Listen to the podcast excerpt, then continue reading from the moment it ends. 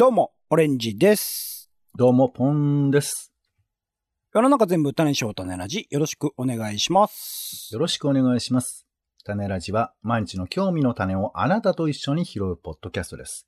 お相手は東京の街をふらふらマイペースに散歩するお天気散歩人のポンと。映画、演劇、音楽、アート、何でも大好き、カルチャー中毒者のオレンジです。おねじさん、はいよ。最近これは面白かったなっていう作品、もうテレビでも映画でも何でもいいですけど、あったらちょっと教えてもらっていいですか？やっぱり、怪物ですかね。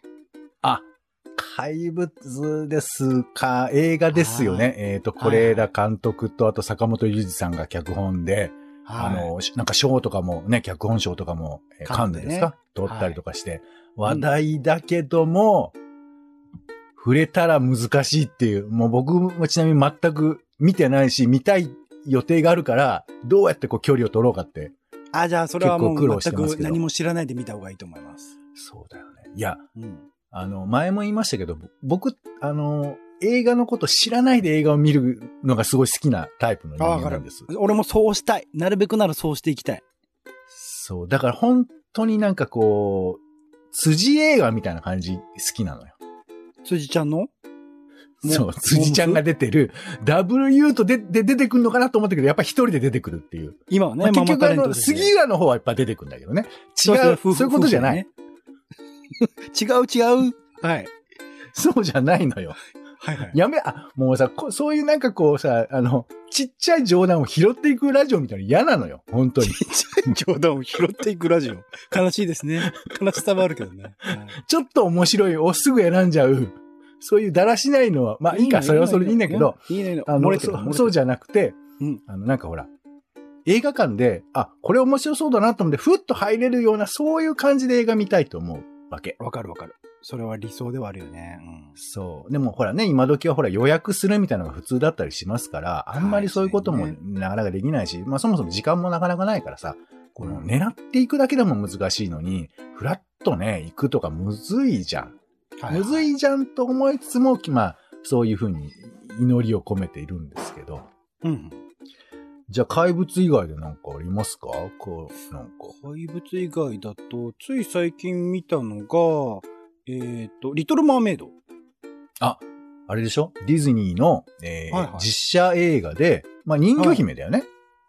そうですね。まあ人魚姫ですね。はい。ベースとなってで、人魚姫なんだけど、まあキャスティングとかもまあちょっと、えー工夫がされてたり、あとまあ、はいはいはい実写だからね、まあ本物が、まあ一応人魚だったりもするんでしょうけど。魚がすごかったでです。海の中の描写が。あのー最近ね、アバターとか、えー、ブラックパンサーの2とかでも海描写ありましたけど、その中で僕は一番好きでしたね、海描写として。ええそれ、その、何？えこう、一つ、すごいすごくないみたいな基準なのか、それともなんか独特ななんか手法があったりするんですか？うーん、なんて言うんだろう。海に存在しているものをよりリアルに、まあ、実写なんで、アニメーションだとね、いくらでもなんか変わった表現とか CG とか使って、まあ、もちろん今回も CG なんですけど、あのーそこに存在しているような感覚、海の中、すごく美しい海の中を、こう回遊しているような感覚を味わわせてくれたみたいなところの興奮度が高かったですね。音の使い方も良かったし。そうなんだ。俺あの、全然映画見てない。うんまあ、前半でね、虚無って話しました。虚無の中に、かすかに見えたガンダムっていう話をしてましたけど。虚無の中に、かすかに見えたガンダム？あ、遠くに、遠くにガンダムが、近くに行ってみたら動いてるってやつですよね。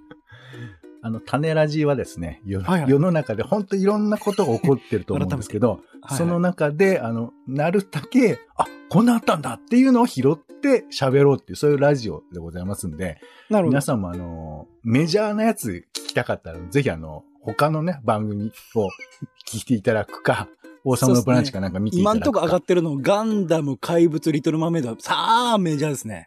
ごめん、激メジャーな話しかしてない。マリノス、ウエストランド、メジャーですね。すごくメジャーなね、前回でで。話をしましたけどね。うんそうですか。まあまあ、なので、えっ、と、いろんなね、そういう映画見た話とかもしたいと思ってんだけど、まあちょっと一個話したいのは、なんや？えーゼルダの伝説、ティアーズ・オブ・キングダム、ドメジャーまた来たよ。はい。ドメジャーなんだけど、はいはい。いや、もう最近僕あの、ドメジャーも恥ずかしくなく、やれ、やってますとかやりたいですって言えるようになってきて。せ成長されましたね。そうそうそう、本当に。こはいはいの、この歴史の話はまたいつか、まあ別で喋ってますけど、だけど、まあ、ただ、まだ僕買ってないの。おー、ティアキン。てか、あれ？前のやつはクリアしたんでしたっけ？ブレワイは。前のやつはクリアした。前のやつはクリアして、クリア進行度っていうのを調べたら、えー27% で出て、言うてましたね。そうだそうだ。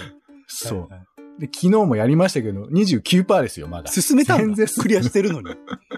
だって一応なんか悔しいじゃん。もうちょっと、せめて8割ぐらい行きたいじゃん。そ全然終わってないみたいな切りないじゃないですか、それ言ったら。いやいや100までいかないでしょ？うんいやだから、まあちょっと、もうちょっとやろうと思ったけど、もう我慢できないっていうか、うん。あのー例えばいろんなさ、あのーコラムとかさ、ゲーム関係のなんか読み物とか、うん僕あのー一応こう配信とかチェックするような仕組みを自分で持ってたりするんです。へー。だから、あの、記事を貯めてるわけ。これは、あ、ティアーズ・オブ・キングダムの記事だから後で読もう。あ、これはティアーズ・オブ・キングダムの記事だから後で。あ、これもティアーズ・オブ・キングダム。えーめちゃくちゃあるじゃんみたいな。そう。だからもう、みんなが評論とかさ、レビューとかさ、これはどうだとか考察だとか、山のように書いてくるんだけど、それを全部止めてるわけ。なるほど、なるほど。だから、こう、七並べで言うところの6と8をずっと抱えてたら、なんか6と8こんな多かったっけみたいな。20枚、30枚ぐらいになってきちゃって。だから、なんかこう、自然と負けになるじゃん、それって。あの、僕進まもあないんだから。の、ゼルダの、その、えっ、と、えー、なんだっけ、あの、妖精みたいなのいるじゃないですか。各地で、なんか、隠れてて見つかるやつ。はいはいはいはい、はい。コロはい、コロクなんか、あれ、あれの面白い見つけ方の動画がツイッターのタイムライン上を占めてますね。どういうこと？コログあを調べてらっしゃるってこと？いっぱないんか。それをついつい好んで動画を見ていたら別にいいねとかリツイートとかしてるわけじゃないんだけど、ツイッターが勝手に判断して、これをこいつは好きだろうと思って大量に並べてきますね。あーいや、コログもさ、あれ素晴らしいんだよね。なんか、本当に、みんなが思い描く世の、えっ、と、世の中の美しい形みたいなものを、ちょっとだけ世界に影響を与えると、コログが出てくるわけよね。あれは何ですか？妖精なんですか？やっぱり。妖精なんじゃない？だからあ、例えば、器の中にリンゴが入ってて、はいはい3つ器のうち2個しか入ってなかったら1個入れたくなるじゃない？なるほど、気持ちとして、ね。で、そこのリンゴを入れるとコログがパッと現れて、ヒなるほどーってなんかやってくるみたいなやつですけど、でもあいつ嫌われ者なんですよね。嫌われ者っていうか、あの、コログの実がちょっと臭いっていうだけで、別に嫌われてはない。なんで嫌われてんの？なんか、話聞いた？の溶岩みたいなところ焼いてる動画とか見ましたよ、俺。うんちょっと、あんたちょっとそ、そっちの面白に振っていく感じ？そういう斜めで楽しむそれは面白なんですね。いや、それが一般的な評価なのかなと僕はあの動画見てて思っちゃって。なん怖ですねこれがあのエコーチェンバーってやつですね。どんどんどんそういう方向で見えちゃあうっていう。の、ぜひやっていただきたいですけど、だからもう、その逃れるのが辛いなっていうのがあって、ティアーズ・オブ・キングダムも買うしかないかなっていう、そういう話。いや、でもさ、逃れる話って最近多いんだよね。例えば、前だとなんだっけな、なんか、M1 の結果、録画してるから見たくないみたいな。ああ、はいはいはい。でも、その見る時間がないから、みたいな3時間とかね、撮るとね。だって俺だってもうさ、この前の、あの、M1、まあ別にそこまで熱くないけど、なるだけ酒を録画してるから後で見ようと思って、でもチラッとうっかり、なんかヤフーニュースかなんかで、あうんそうか、さやかが優勝なんだって勝手に思ってて。まあ評価はね、確かにね。違う、いや、なんかね、さやかが優勝って出てたの。え？いや、つまり、ウエストランドじゃないぞっていう風な主張が多いみたいな記事が出てたから。なるほどね。だから俺は薄めでしかそういうのを見てないから、そういうことが起こるわけよ。よ。ねはいはいわで、でも、今は違う今はウエストランドだと思ってますよ。はい ちょっといろいろね、前回のはい回聞いていただければわかりますけども、はいまあそういうこともあって。だから、なんか、でもちろんこう野球とかサッカーとかでもあるわけじゃない。うん。なんならワールドカップとかのさ、結果とかもさ、止めようとする人いるよね、きっとね。うん、うん、うん、うん、うんうん。止められるもんかって思うけど、でも、もしかしたら、止められんのかな？知り合いとかもおらず。まあでも、SNS とかやっちゃうとえー難しいよ。いや、でも思うの、なんか自分でそういうことをコントロールすることの傲慢さも感じながら、でもちょっとそういうふうに自分でこう、タイムトラベル自由にできる感じとかもいいじゃない。タイムトラベル、うん、だから、あの時やってたリアルタイムで共有すべきものを、うん一週間後とか、なんなら一年後まで見てませんでしたって言えるみたいな。ああ、まあまあまあ、そうですね。今、でもそういう方が一般的ではありますけどね。一般的なの？えど、どういう意味、どういう意味それ？で、。その、いわゆる流行みたいに乗れない人が大半でしょ乗ってる人なんて1割2割いるかどうかみたいな話じゃないですか？大体。まあだからこれは、あの、積極的と消極的と両方あって、だから今うん俺がサッカーがまるで世の中がみんながサッカー好きみたいなことを、そんな風に聞こえたら本当申し訳ない。どうでもいいんだよ、そんなこと。球を蹴っていだる。ね。大抵はそうですよ。ていうか、全然スタジアムにいる人も2万人3万人ぐらいしかいないし。まあスタジアムっていうか、興味がそもそもゼロだってことですよ。うん。だから、まあそういう風に言われれば、あのーあ、そうなんだ、日本人が。マイノリティを気取ってるようで、てめえらの方がマジョリティだよっていう話ではありますよね。うーんと、ちょっと見えなくなったな、今。あ、本当に。流行に乗ってる人なんてマイノリティですよって話ですよね。ああ、まあね、だから声が大きいっていうことが、まあその存在感みたいなものを高めちゃうみたいなこともあるけど、ゼルダ買ってない人の方が大半だって話ですよね。そうね。いや、うんうんそこの勝負の話はいいのよ。まあそれはもちろん そうなんですけど、うん。だだからなんかほら、あのみんなの共通常識みたいなものが、うんなんか変わりつつ、か変わりつつあるっていうか、共通常識じゃないってことを強く言うパターンが増えてる感じだよね、どっちかというと。うん、うん、うん。だって昔は美空ひばりって言ったら有名な人で知ってるの普通じゃんっていう風な共通理解はあったじゃない。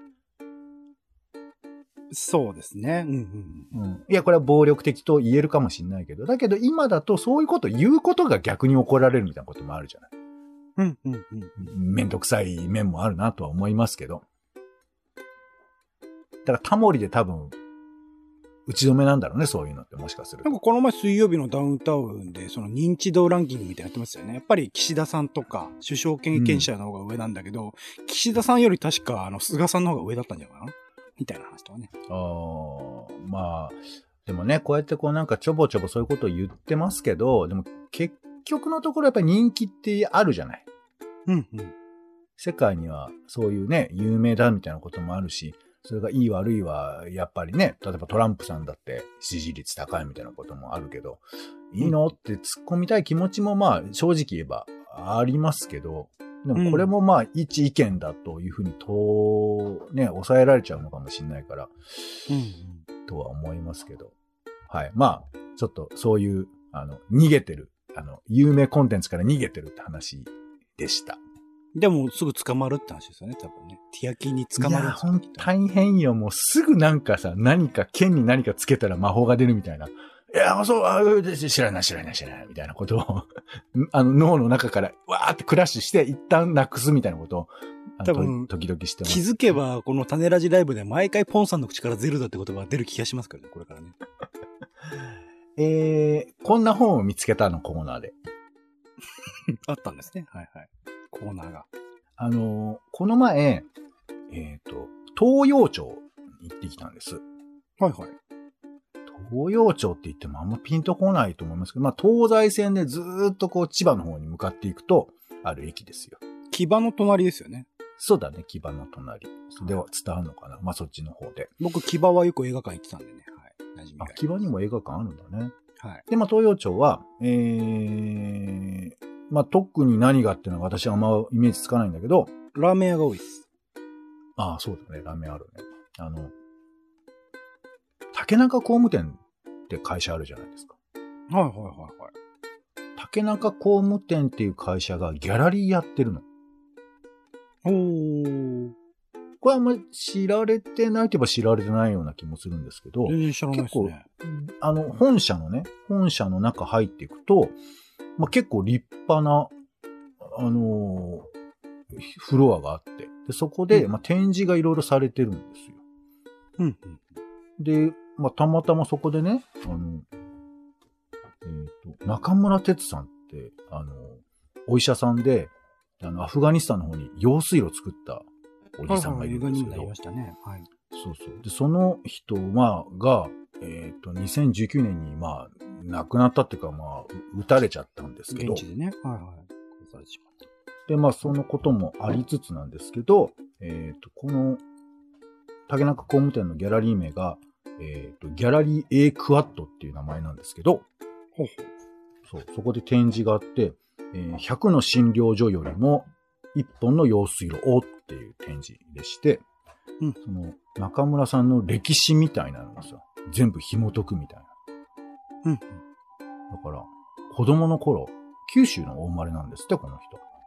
ほうほうほう。そう。で、なんかね、小説家が親戚にいるみたいな話で、そんな話も出てくるんですけど、うん。えー、昆虫学者になりたかったなって。うーん。で、それと医者とどっちがいいかって悩んで、まあ結局医者になるんですけど、うんうん。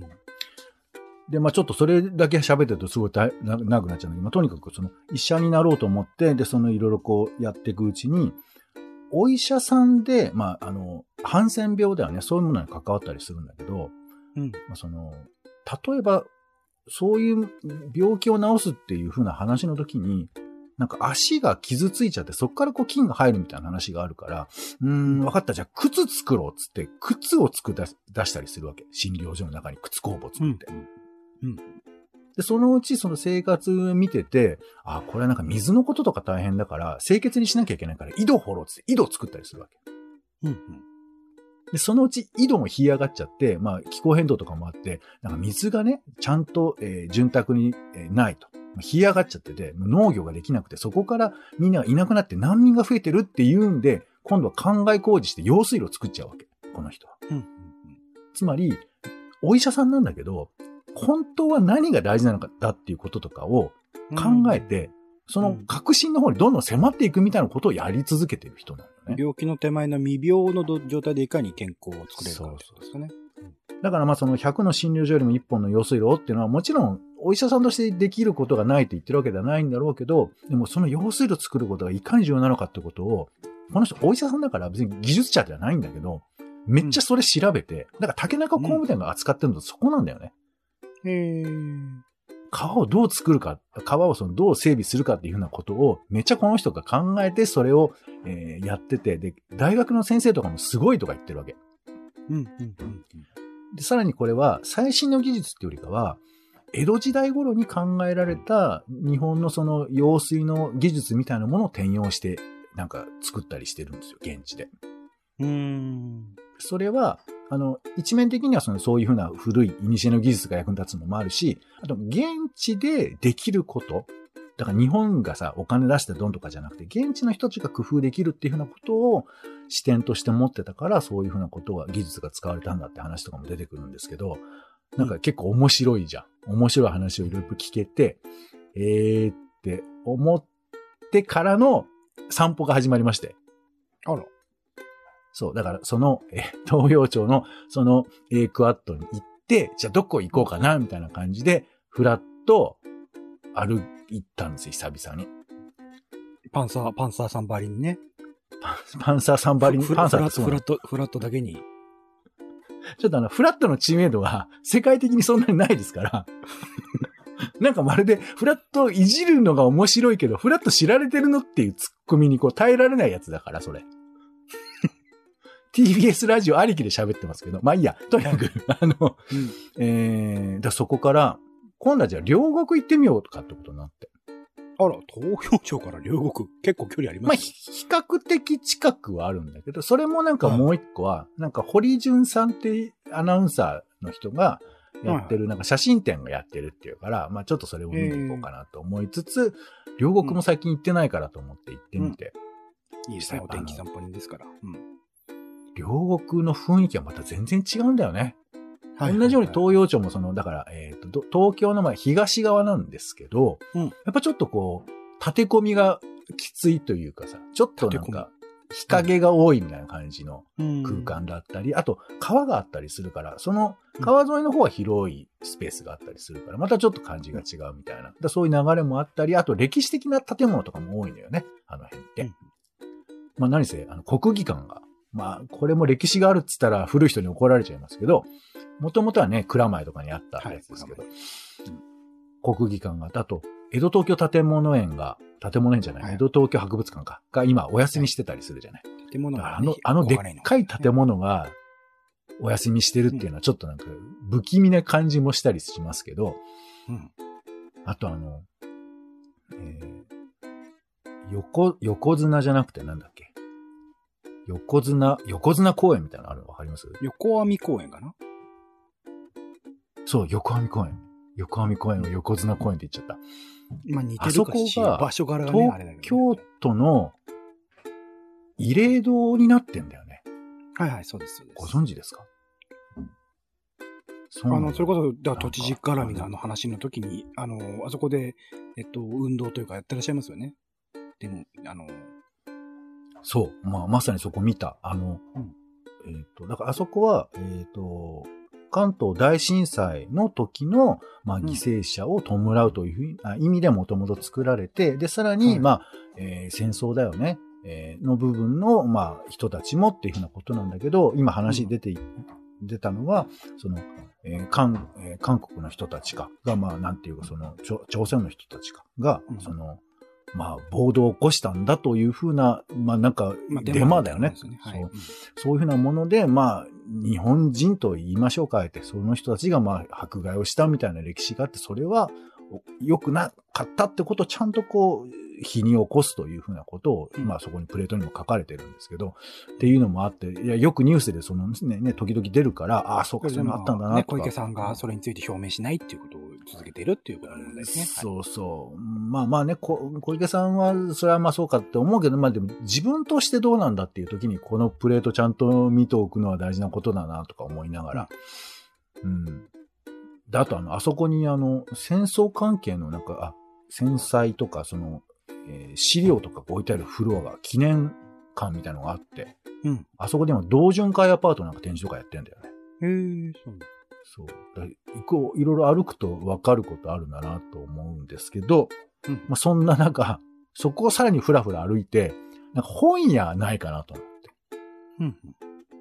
まあ、その堀潤さんの写真展も見て、えー横網公園も見て、であと、なんかあの、うんえー庭園みたいなのもあって、まあ、いろいろあるんですけど、うん。本屋さん行きたいなと思って。なんかす、ちょっとい知らないとこ行ったら本屋行きたいなと思って。はいはい。で、本屋を探したら見っかったのよ。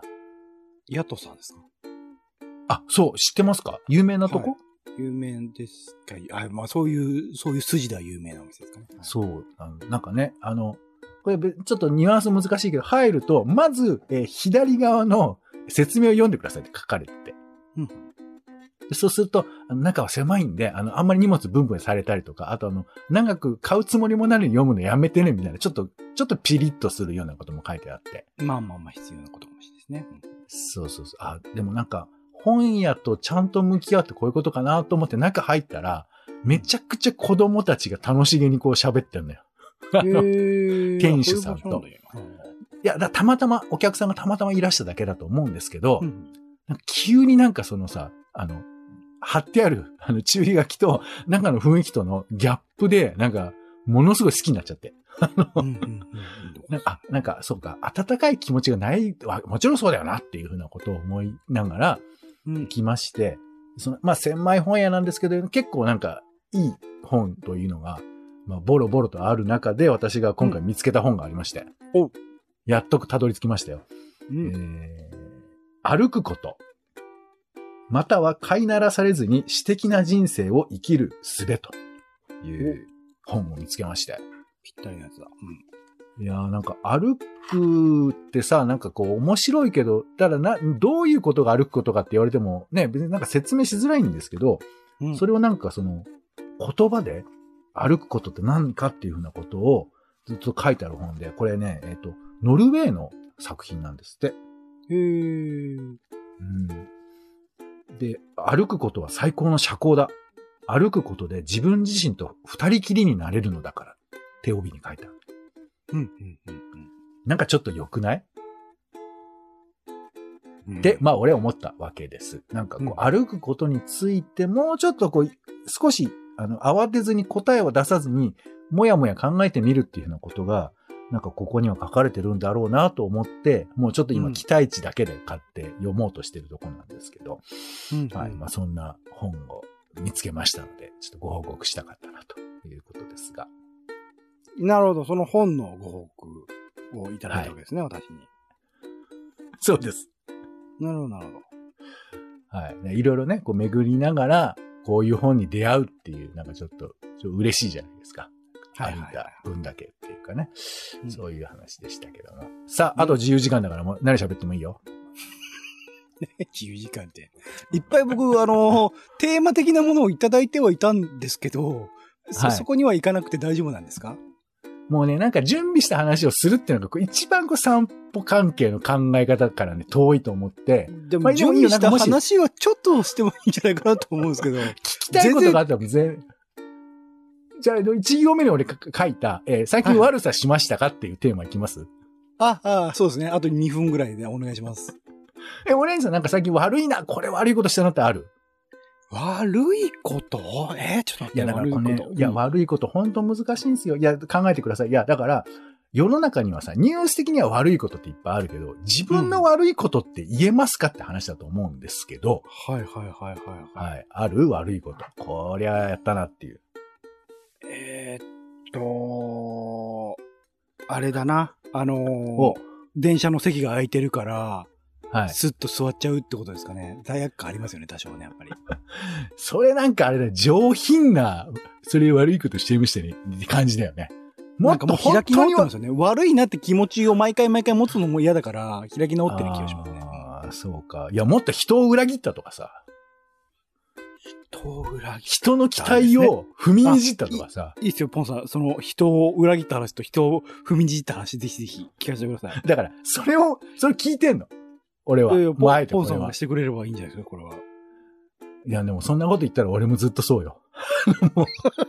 ずっとなんだ。だから、だから俺、だから、だからこのね、自分の自己肯定感のなさを表明する機会じゃないわけ。俺が言いたいのは。もなるほっと、いや、だから、例えば、あの、あ、浮気しましたとか、ああ、大変だ。ああと金を奪いましたとか、すごいですね、ポンさん。やりたい放題ですね。いや、だから、いや、そういう感じのやつをい言いたいんだけど、はい言えないでしょなんか。ああ、そうっすね。浮気しましたと、それを堂々と言ってるやつは嫌ですね。飛ば、飛ばし風じゃないんだから。堂々と言ってねえよ、でもさあの人は。でも、難しいなと思って、なんか、こういうことって言えないやつなのに、言えないやつになっちゃったのかなとかさ。なるほど、なるほど。もちろん僕もそんな経験ないけどいや、だから別に、あの、あの、何？自慢的に言う人もいれば、まあ、はいネガティブに言う人もいればと思うんだけどね。そう、まだこういう話をできないけどしたいっていう、そういう願望という意味で一行目に書きました。前半後半ともに最後のこう、1、2分で終わらせるテーマトーク。いや、まあ聞くからね。はい。はいはいということで、まあ本当に種ラジオいろんな話をしていきたいと思っております。とはいいうことで、えー、種ラジはツイキャスでライブ配信をしているほか、Spotify や Apple Podcast などで週2回ほど配信をしております。お好きなサービスの登録やフォローをお願いします。更新情報は Twitter でお知らせをしています。また番組の感想やあなたが気になっている種の話もお待ちしております。公式サイトなどでお寄せください。ということで、お時間です。次回もよろしかったらお聞きください。お相手はカルチャー中毒者のオレンジと、お天気散歩人のポンでした。種ラジ、ままたた。